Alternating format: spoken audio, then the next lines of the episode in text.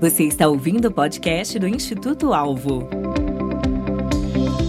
Olá, estamos chegando para mais um episódio do Alvo Podcast. Você já sabe, mas não custa lembrar. Nos nossos episódios do Alvo Podcast, nós trazemos pessoas que são relevantes ou que fazem um trabalho relevante para a igreja brasileira, no sentido da edificação da igreja local, da divulgação do estudo, da leitura e do crescimento pela palavra de Deus e pessoas que estão preocupadas de alguma forma em ajudar aos outros no seu crescimento. Seja bem-vindo, portanto, a mais esse episódio.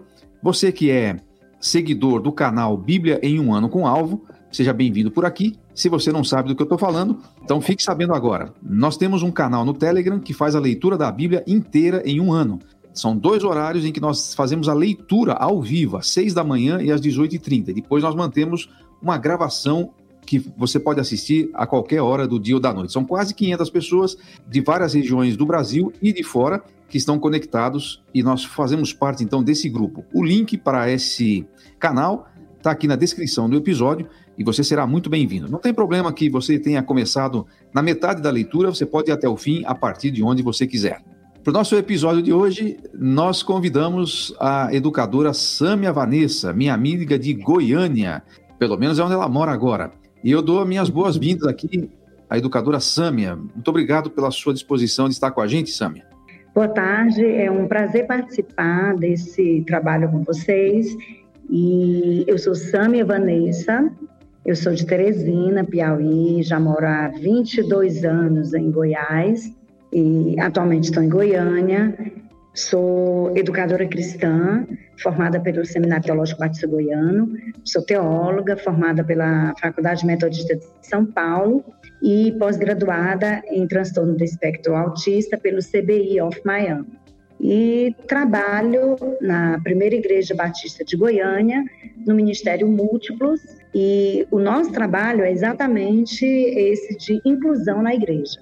Temos desenvolvido alguns projetos e nós já temos um bem estruturado, que é o Ministério com Surdos, e desde 2019 estamos implantando o Ministério com Autistas, e devido à pandemia houve um pouco de atraso, mas estamos retornando às nossas atividades, as crianças já estão sendo assistidas na igreja, e em junho também teremos um congresso é, para autistas, para ensinar tanto aos pais quanto às próprias igrejas para receber essas crianças e essas famílias nas igrejas.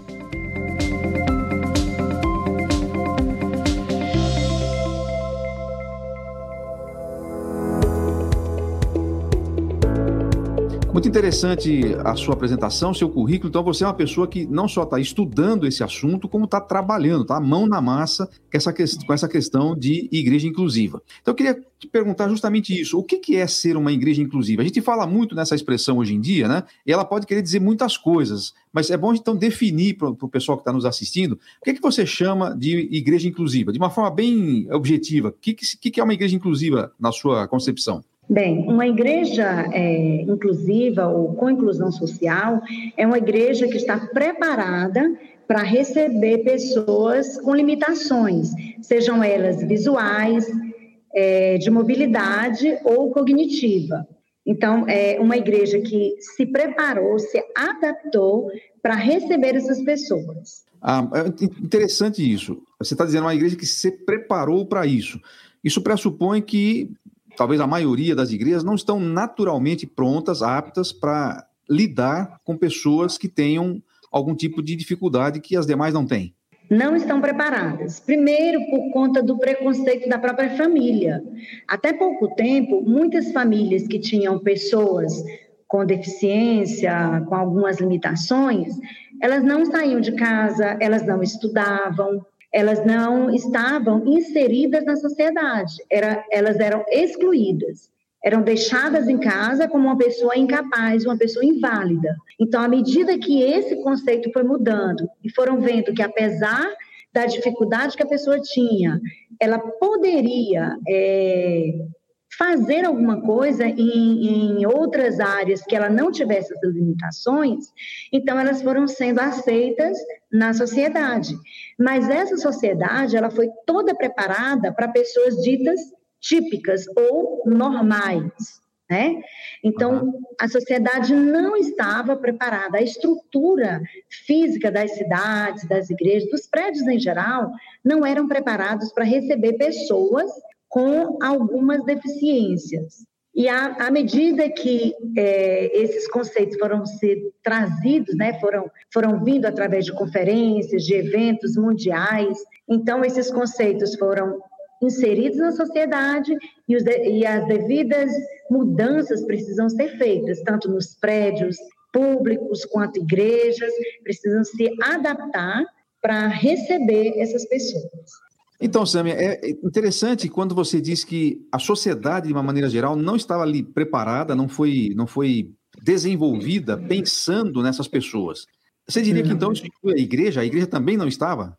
Não estava. A igreja está longe dessa realidade. Se nós formos pensar em termos de ações que estão sendo feitas é, depois de alguns decretos, de algumas leis que foram criadas, é, se eu for pensar nas escolas e nos prédios públicos, eles estão muito mais preparados hoje para receber essas pessoas do que as igrejas. As igrejas ficaram assim adormecidas algum tempo, mesmo depois que essas leis foram criadas, a lei da inclusão. Então, é, muitas igrejas hoje não têm nenhuma estrutura para receber as pessoas. Talvez o máximo que elas tenham é, é rampas para atender a cadeirantes, ou tenha um intérprete para atender ao surdo, mas no geral as igrejas ainda não estão preparadas para receber esse público, nem estruturalmente e nem os membros. Porque quando a gente pensa na inclusão, nós precisamos saber que tipo de inclusão como essas pessoas vivem, o que, é que elas pensam, o que elas sentem, para nós prepararmos os membros para também receber essas pessoas e não olhar para elas com aquele olhar de pena, aquele olhar de que ela é coitado. Então, nós precisamos preparar tanto a estrutura quanto os membros para receber essas pessoas. Ah, eu sei que não é tão simples, você não vai conseguir responder isso talvez numa, numa conversa aqui de meia hora, mas para a gente ter uma ideia, para pelo menos a gente provocar uma reflexão nos líderes, nas pessoas que lidam com isso. Eu estou lembrando aqui, por exemplo, que nós recebemos uma ocasião, uma família que tinha um filho autista. E a gente realmente não sabia o que fazer com eles. A gente não sabia como tratar essa, esse assunto, a gente não tinha pessoas preparadas na igreja para isso. Os pais queriam uma resposta imediata, eles não tinham muita paciência para esperar a gente se preparar para isso e foi uma situação muito desagradável, né? E desde então a gente vem pensando o que, que pode ser feito para evitar isso, porque vão chegar outros casos. Quais são os passos principais assim que uma igreja precisa para ter um projeto inclusivo na sua, no seu planejamento? Bem, eu penso que toda igreja que vai desenvolver um projeto, ela precisa ter uma demanda. No caso da inclusão, há mais de 30 anos, a nossa igreja já trabalha com surdos, né? Por quê? Porque nós tínhamos pessoas surdas aqui é, em volta da igreja ou, ou pessoas parentes dos membros da igreja e nós nos envolvemos com esse projeto. O nosso seminário Batista Goiano, eu creio que é o primeiro seminário do Brasil a formar um pastor cego, um pastor surdo. Pastor Hélio foi o primeiro pastor surdo formado no Brasil. Ele era pastor aqui da PIB, ele era o líder dos surdos aqui da nossa igreja, né? Então, por que que nós começamos esse projeto? Porque nós tínhamos surdos aqui. Então, a primeira coisa que você precisa fazer é fazer um exame diagnóstico da igreja, tanto na membresia quanto na comunidade em volta, para saber quais são as necessidades dessas pessoas. Se você encontrar surdos, então você precisa pensar num projeto para surdos. Se você encontrar pessoas que tenham filhos na igreja ou na comunidade com TDAH, com autismo, com Down, então você vai detectar isso. Depois que você detectar isso, as, as dificuldades que você encontrou, você vai ver o que, que ela é, é como são essas pessoas, como elas pensam, do que elas precisam, você vai precisar entender qual é essa deficiência. Sam, desculpe interromper, mas assim é que eu vou lembrando de algumas coisas que eu tenho ouvido e tenho visto na prática, né? As igrejas talvez não fazem uma, um levantamento, não têm condição de fazer um levantamento para descobrir se tem autistas, por exemplo, no seu entorno. Talvez se fossem membros, sim. Mas será que a gente não tem que se preparar de qualquer maneira, porque parece que o número está aumentando e a demanda está aumentando. Então, as pessoas às vezes procuram a igreja e não tem alguma coisa para eles, eles vão embora. Eu entendi, você falou da demanda, se eu tiver surdo, mas se você tem é, um trabalho com surdos, os surdos aparecem depois, porque eles têm as suas comunidades. Se você tem um trabalho com autistas, os autistas aparecem. Ou não é assim? Você vai precisar ver qual que é a sua prioridade. Não adianta você começar um ministério com autistas se você não tem nenhum autista na igreja. Hoje, o diagnóstico ele tem sido mais precoce, graças a Deus por isso. Há 5, 10 anos no Brasil, quando é, detectava é, é, um autista, quando tinha um diagnóstico de um autista, ele já estava com 6, 7 anos. Hoje, é, se consegue fazer isso mais cedo. É, Estados Unidos e outros países mais avançados, entre seis meses e dois anos, você já consegue fechar um diagnóstico. Mas mesmo sem o diagnóstico fechado, você já pode perceber quais são as necessidades dessa criança e atendê-la. Então, na igreja seria isso. Chegou ali um pai, como no caso da sua igreja, que tem essa criança autista. A primeira coisa, vocês precisam saber o que, que é o autismo. Sabendo o que é o autismo, quais os profissionais que eu vou precisar é, é, me informar para que eu atenda essa criança. Não que a igreja vai precisar ter uma TO, uma fono, uma psicóloga, um psiquiatra, um nutricionista, é, um educador físico, uma. Todos esses profissionais trabalham com os autistas. A igreja não precisa disso, porque no caso da igreja, essa criança ela não vai ser tratada ali. Essa criança vai para a igreja provavelmente no domingo pela manhã para a EBD. Então, na EBD, o que, que você vai precisar? De uma pessoa que sabe minimamente como lidar com o autismo. E outra coisa muito importante é a adaptação do material. Você tem que saber se essa criança ela fala ou não, se ela lê ou não, porque dependendo da forma que ela está naquele momento, você vai preparar o material adaptado. A criança autista é muito visual. Geralmente, as histórias e os versículos bíblicos, os cânticos, eles precisam vir seguidos de imagens. Bem como na sala também precisa ter a rotina. Como a criança autista é uma criança que gosta de rotina e ela se desorganiza, se essa rotina for quebrada, então ela vai precisar ter essa rotinazinha na parede da sala e todas as demais crianças também podem ser tratadas segundo essa rotina. É até questão de limites. Oração, horário da oração, horário do cântico, horário da história, horário do lanche, horário de ir ao banheiro, de tomar água. Então, as próprias crianças hoje estão precisando de limites. E essa rotina vai servir não só para as crianças autistas, bem como para todas as crianças. E o material adaptado. Você falou uma coisa interessante, que é, eu sempre quando penso nisso, uma igreja inclusiva, uma igreja que trabalha com autista, eu penso uma igreja que tem uma super estrutura e sempre imaginando assim, você tem que ter vários profissionais. Você falou uma coisa importante, que eu acho que é bom a gente ficar ligado. Você não vai tratar o autismo ou o autista, você vai atendê-lo numa demanda específica de talvez algumas horas.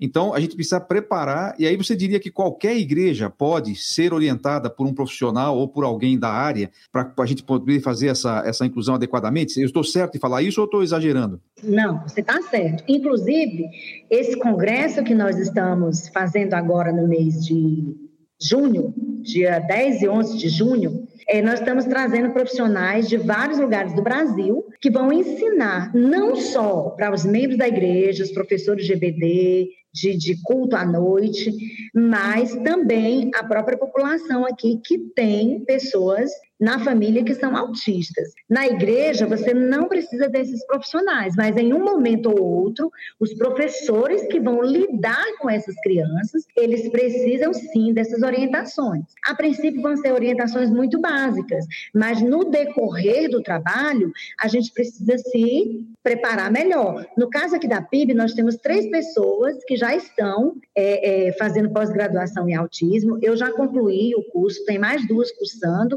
e tem outras interessadas.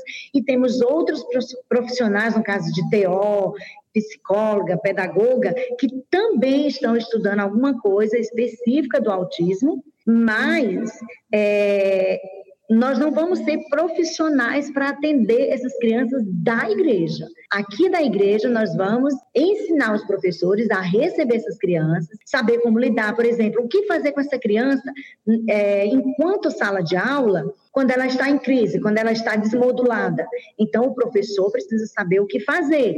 Você chega na criança, você abraça essa criança para que, que ela para que ela não venha se automutilar. Você tira a criança da sala, leva ela para uma sala sensorial, caso a igreja tenha. Se não tem, leva ela para uma área aberta, o jardim da igreja, você vai conversar com essa criança, tirá-la daquele ambiente que causou é, essa desmodulação. Então, o mínimo que essa professora precisa saber é identificar os sinais dessa crise e tirá-la da sala antes que ela venha a desorganizar toda a sala. Porque se você não tirar, é, as outras crianças também vão se agitar. Então, você vai tirar a criança da sala, tanto para o bem dela, quanto para o bem da, da sequência, da continuidade da aula.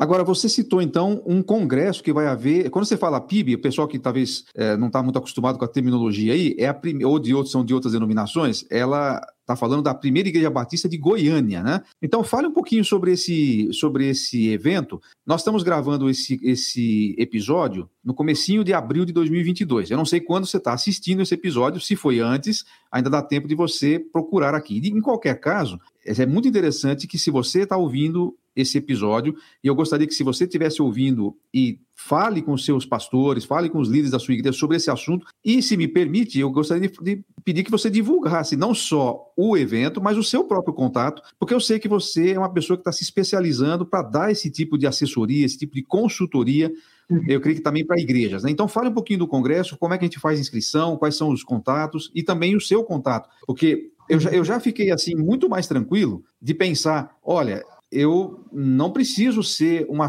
ter uma superestrutura, é, ter 10 profissionais. Não, eu posso me informar e já tem pessoas como a Sâmia, por exemplo, tem outras pessoas da equipe é, é, onde ela serve lá em Goiânia. Já tem gente fazendo isso e só de falar, Sâmia, eu falei que você ia estar com a gente aqui, tem várias pessoas que me pediram porque querem assistir e querem saber o que, que, que, eles podem fazer para começar. Então há uma demanda, né? Então fale um pouquinho mais sobre isso. Bem, é, em 2018, nós começamos a pensar esse congresso aqui. Eu já tive contato com o autismo desde 2016, quando eu fiz o meu primeiro curso na Junta Mundial de Missões Infantis. É uma junta interdenominacional e eu fiz é, uma oficina sobre inclusão na igreja, né? a estrutura, os móveis na sala de aula, a questão de escada, de rampa, todo um acesso para que essas crianças não tivessem nenhum acidente é, enquanto elas estivessem na EBD ou no culto infantil. E o nosso pastor, ele interessou muito e a partir daí ele começou a buscar informações. E uma das coisas que nós também saímos da frente é que nós criamos uma sala sensorial. Essa sala sensorial é uma sala que nós temos algumas coisas nela que ajudam a modular uma criança autista que esteja em crise né? Então, nós temos tapetes de várias texturas, nós temos piscinas de bola, nós temos jogos é, com tanto é, é, quebras-cabeças, tamanhos maiores, quanto jogos com imãs coloridos que as crianças autistas gostam de manusear. Temos também nessa sala, como nós temos crianças autistas que têm é, sensibilidade maior ou menor, a luz, ela tem várias, várias intensidades. O som também, ela, ela é uma sala que tem uma, uma, uma acústica também muito boa para evitar muito barulho, porque tem criança autista que, que escuta muito. Ela é, tem crianças que têm problemas que são é, adicionais ao autismo. Nem toda criança autista têm uma audição muito apurada, mas as que têm, elas chegam a ouvir sete vezes mais do que uma pessoa que não tem. Então, é, às vezes, o som da sala de aula precisa ser uma música cantada baixo, um instrumento mais baixo. As crianças da sala precisam também entender que aquela outra criança é autista e em um momento que ela não esteja presente, conversar com as crianças da sala e, e informar qual é a dificuldade daquela criança, para que elas também estejam inseridas nesse contexto de inclusão. Mas nem toda igreja precisa ter essa sala sensorial a princípio. Posteriormente, ela tem interesse, é muito bom. E se você entrar no Google e colocar lá, fazer uma pesquisa é, de sala sensorial, você vai ver várias coisas que você pode fazer, inclusive algumas que podem ser feitas de forma artesanal, né? Então, é, essa sala, ela nos ajuda, não só com autistas, mas com outras crianças também. Eu estou conversando aqui com a Samia Vanessa, que é educadora, é especialista em é, educação inclusiva na igreja. Ela está explicando para a gente a importância de você ser uma igreja com esse olhar de inclusão social, especialmente, ela está falando mais especificamente sobre é, crianças autistas e como a igreja pode se preparar, ela pode se organizar para receber essas crianças, para preparar suas equipes e como ela pode fazer andar nessa direção. Muito importante que os líderes saibam disso e abracem essa ideia também. E agora estou perguntando para a Sâmia a respeito de um congresso ou de um treinamento que a Primeira Igreja Batista de Goiânia vai realizar em junho. Então, eh, Sâmia, fale um pouquinho sobre esse congresso. Data, se tem valor, se é online, como faz inscrição, etc. Vamos, vamos falar para o pessoal aqui agora, o pessoal ficou interessado, já estão perguntando aí. Bem, esse congresso seria feito em março de 2020. Com a pandemia, ele foi adiado. Todos os preletores já estavam confirmados, passagem compradas, tudo. Aí tudo teve que ser adiado. E agora nós estamos retornando. Ele é um congresso presencial, com preletores de vários lugares do Brasil. Vamos ter preletores que vão lidar com adaptação de material, pais de autistas que vão falar é, a realidade deles, como lidar com essas crianças, e psicólogos, é, terapeutas ocupacionais, pastores, todo o trabalho voltado para essa realidade da inclusão do autista na igreja. Nós não temos ainda o valor, é, ele também está sendo ainda é, refeito algumas, algumas informações, alguns preletores não puderam na data que nós estamos solicitando, então eles estão sendo substituídos.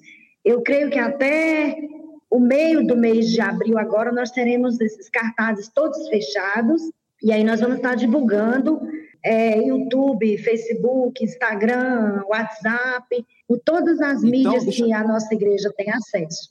A gente vai colocar na descrição aqui do nosso, do nosso episódio arroba PIB Goiânia. Fica ligado, porque vai haver, então, esse, esse congresso sobre inclusão, e aí, especialmente ligado aí na questão do autismo. Muita gente tem me perguntado sobre isso, e a PIB Goiânia tem um trabalho, que eu diria um trabalho de referência nessa área.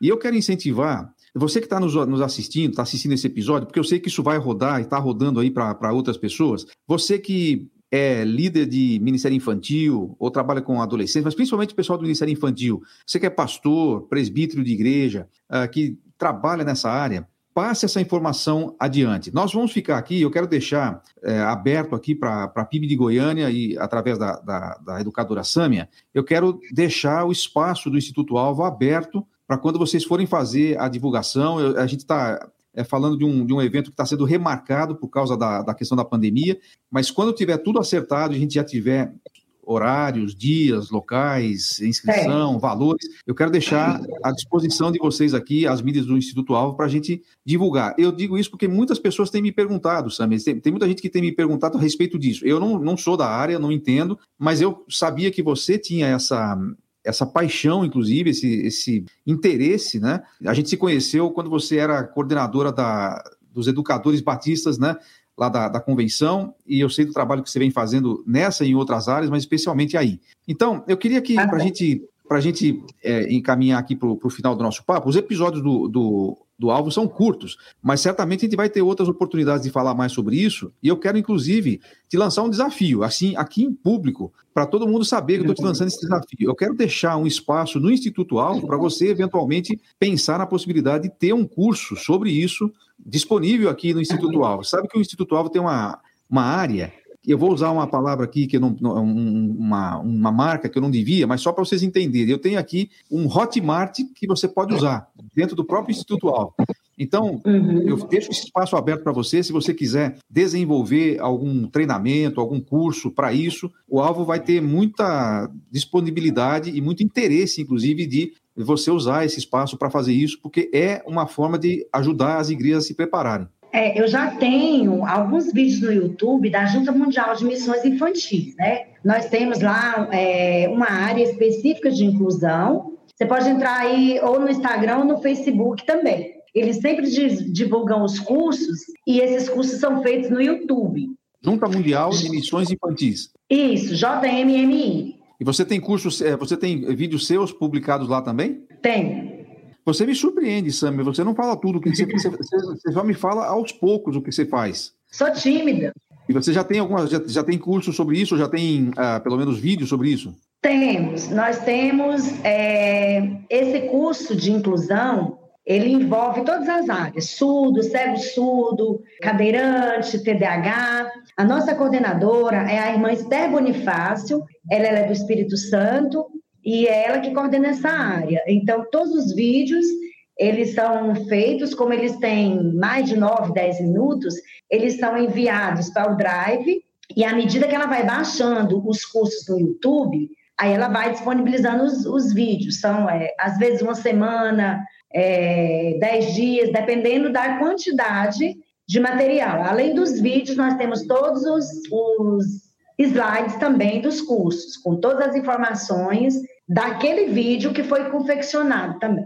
Então, nós estamos, nós estamos disponibilizando aqui na descrição do episódio o Instagram da PIB de Goiânia, para você ficar ligado nesse curso que vai ter em junho. Você vai acompanhando as informações. Você pode ficar ligado também nos canais do Instituto Alvo, que a gente vai divulgar isso. E, mais uma vez, quero reforçar, Sâmia, a, a, a franquear aqui para você. Na hora que tiver isso pronto, você vir aqui, nós podemos fazer uma outra live depois com, com tá o pessoal que, da, da, da, organização. Você está é, convidado aqui, o espaço é seu. Estamos colocando também o, o link do, do, do Instagram da JMMI.oficial, que é a Junta de Missões é, mundiais infantis. Mundiais. Essa junta, ela é uma, ela é uma organização interdenominacional e a maioria dos cursos são gratuitos, porque o intuito é ajudar as pequenas igrejas é, a, a sanar algumas dificuldades que elas têm. E hoje essa junta ela alcança 27 países e uns sete idiomas. Então todo o nosso material, os escritos, eles são traduzidos para outros idiomas. Chega na África, chega na França, chega nos Estados Unidos, chega em vários lugares, né? E foi algo pensado por duas pessoas aqui do Brasil, lá de São Paulo, a tia Meirinha e a princípio a tia Eulália, hoje a tia Eulália não faz mais parte, mas ela foi também aquela que plantou a sementinha da junta, e essa junta tem crescido muito e nós temos vários cursos. Eu sou uma das palestrantes da junta e eu faço parte da área da inclusão. Certo. Uma outra coisa também que eu quero deixar aqui para o pessoal, é, você poderia deixar o seu próprio é, contato aqui, pode ser talvez no Instagram mesmo para ficar mais fácil. É, pra, é, é não é um Instagram específico disso, é o seu Instagram pessoal, mas talvez se, se alguém que está nos assistindo quer fazer contato com você, é, saber mais, já tem.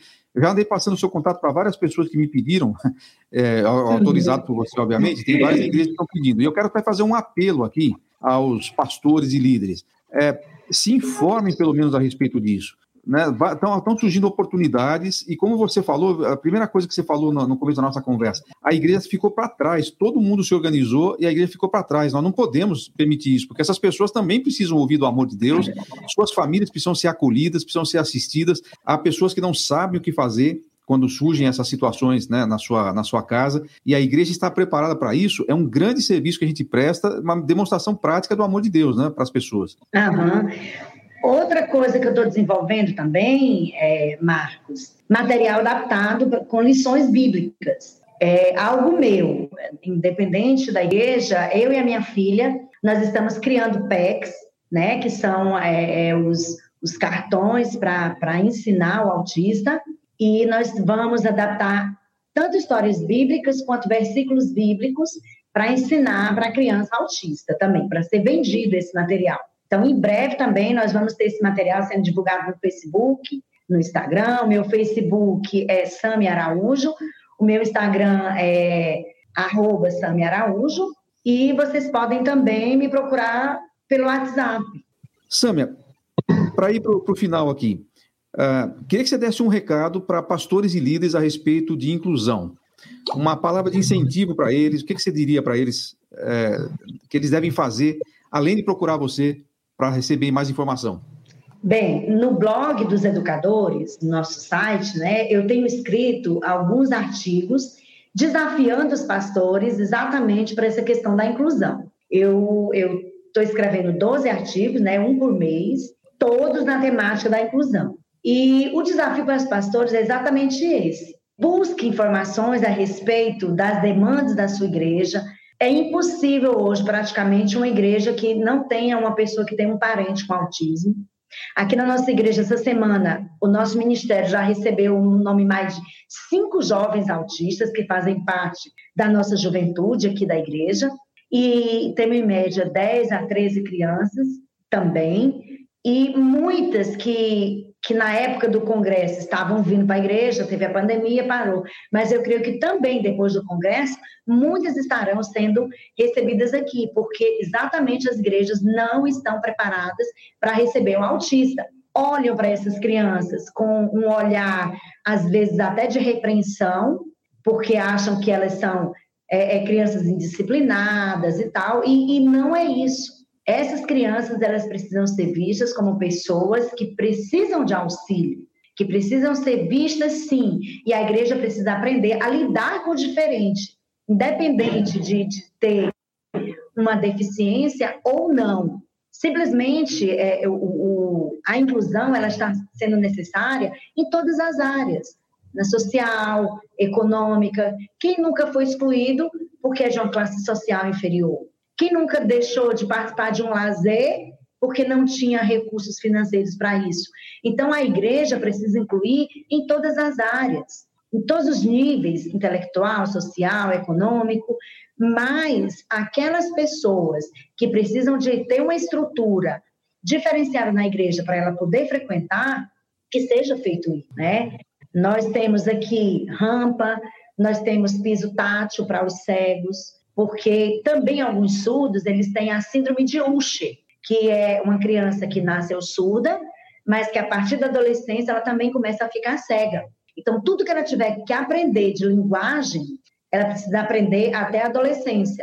Então, aqui nós temos também alguns adolescentes que têm essa síndrome e que precisam ser tratados urgentemente, com toda a estrutura, para que ele não venha a perder a sua linguagem quando ele ficar cego.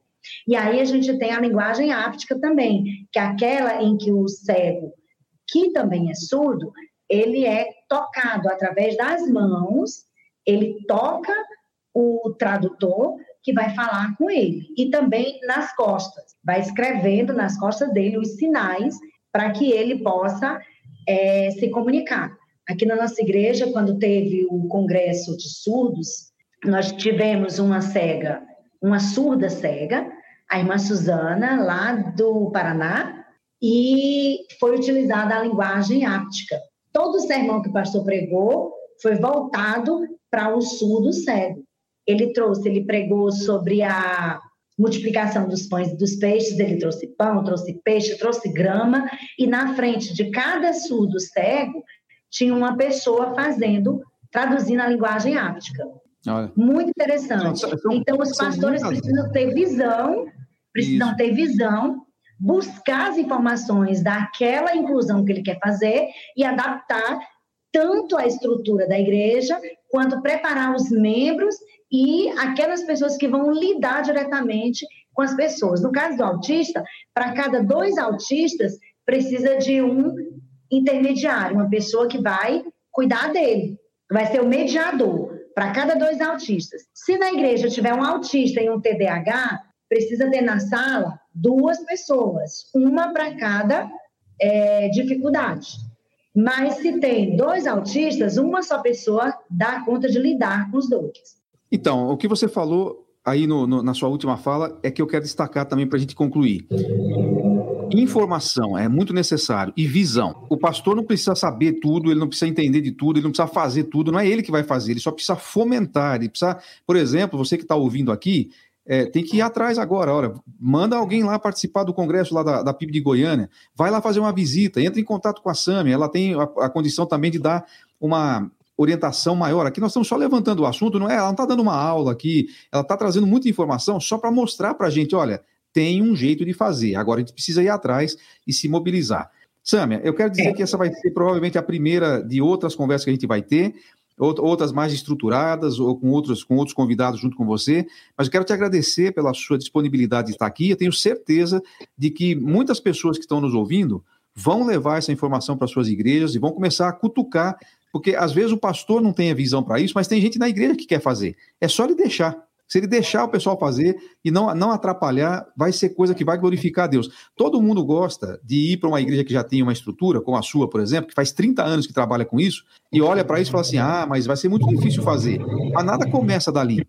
Tem que começar de onde é possível, né? O importante agora Exatamente. é ter essa.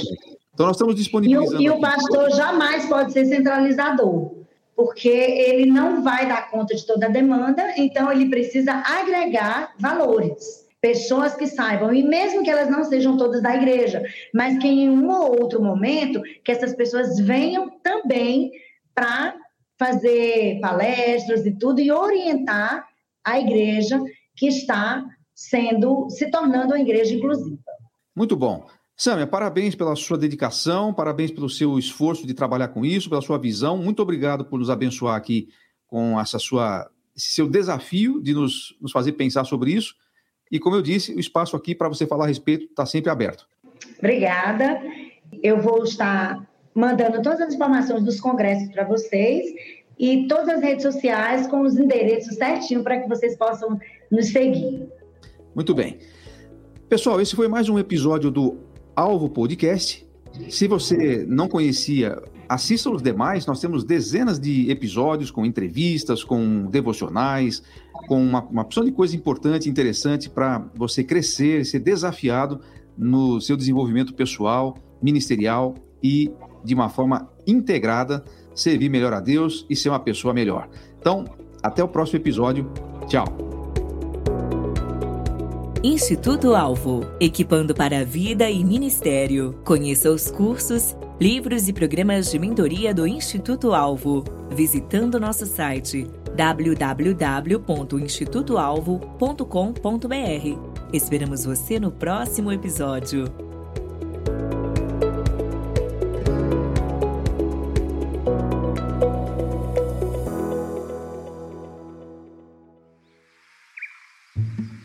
Este episódio foi editado pela Nabecast